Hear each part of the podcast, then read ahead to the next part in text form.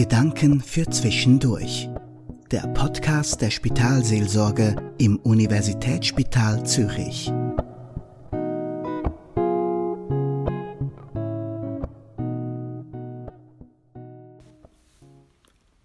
Der Segen meines Großvaters. Eine Erzählung von Rachel Naomi Remen. Wenn ich an den Freitagnachmittagen nach der Schule zu meinem Großvater zu Besuch kam, dann war in der Küche seines Hauses bereits der Tisch zum Teetrinken gedeckt. Mein Großvater hatte seine eigene Art, Tee zu servieren. Es gab bei ihm keine Teetassen, Untertassen oder Schalen mit Zuckerstücken oder Honig. Er füllte Teegläser direkt aus einem silbernen Samovar. Man musste zuerst einen Teelöffel in das Glas stellen, denn sonst hätte das dünne Glas zerspringen können. Mein Großvater trank seinen Tee auch nicht so, wie es meine Eltern taten. Er nahm immer ein Stück Zucker zwischen die Zähne und trank dann den ungesüßten, heißen Tee aus dem Glas. Und ich machte es wie er. Diese Art, Tee zu trinken, gefiel mir viel besser als die Art, auf die ich in meinem Tee zu Hause trinken musste. Wenn wir unseren Tee ausgetrunken hatten, stellte mein Großvater stets zwei Kerzen auf den Tisch und zündete sie an. Dann wechselte er auf Hebräisch einige Worte mit Gott. Manchmal sprach er diese Worte laut aus, aber meist schloss er einfach die Augen und schwieg. Dann wusste ich, dass er in seinem Herzen mit Gott sprach. Ich saß da und wartete geduldig, denn ich wusste, jetzt würde gleich der beste Teil der Woche kommen. Wenn mein Großvater damit fertig war, mit Gott zu sprechen, dann wandte er sich mir zu und sagte, Komm her, Neschumele. Ich baute mich dann vor ihm auf und er legte mir sanft die Hände auf den Scheitel. Dann begann er stets, Gott dafür zu danken, dass es mich gab und dass er ihn zum Großvater gemacht hatte. Er sprach dann immer irgendwelche Dinge an, mit denen ich mich im Verlauf der Woche herumgeschlagen hatte, und er erzählte Gott etwas Echtes über mich. Jede Woche wartete ich bereits darauf zu erfahren, was es diesmal sein würde.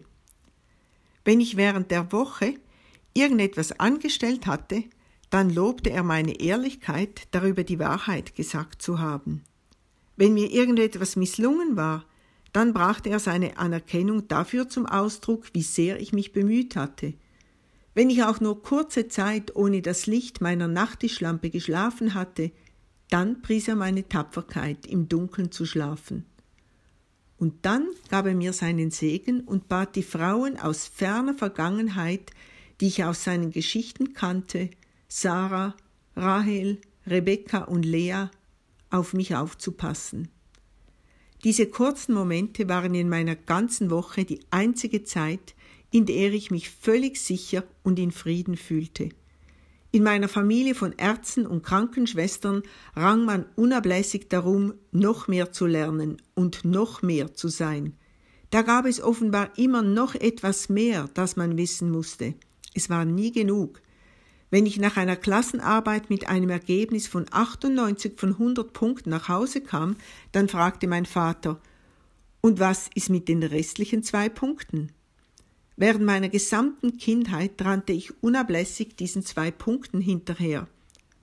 Aber mein Großvater scherte sich nicht um solche Dinge. Für ihn war mein Dasein allein schon genug. Und wenn ich bei ihm war, dann wusste ich irgendwie mit absoluter Sicherheit, dass er recht hatte. Mein Großvater starb, als ich sieben Jahre alt war. Ich hatte bis dahin nie in einer Welt gelebt, in der es ihn nicht gab, und es war schwer für mich, ohne ihn zu leben. Er hatte mich auf eine Weise angesehen, wie es sonst niemand tat, und er hatte mich bei einem ganz besonderen Namen genannt. Neshumele, was geliebte kleine Seele bedeutet. Jetzt war niemand mehr da, der mich so nannte. Zuerst hatte ich Angst, dass ich, wenn er mich nicht mehr sehen und Gott erzählen würde, wer ich war, einfach verschwinden würde. Aber mit der Zeit begann ich zu begreifen, dass ich auf irgendeine geheimnisvolle Weise gelernt hatte, mich durch seine Augen zu sehen. Und dass einmal gesegnet worden zu sein heißt, für immer gesegnet zu sein.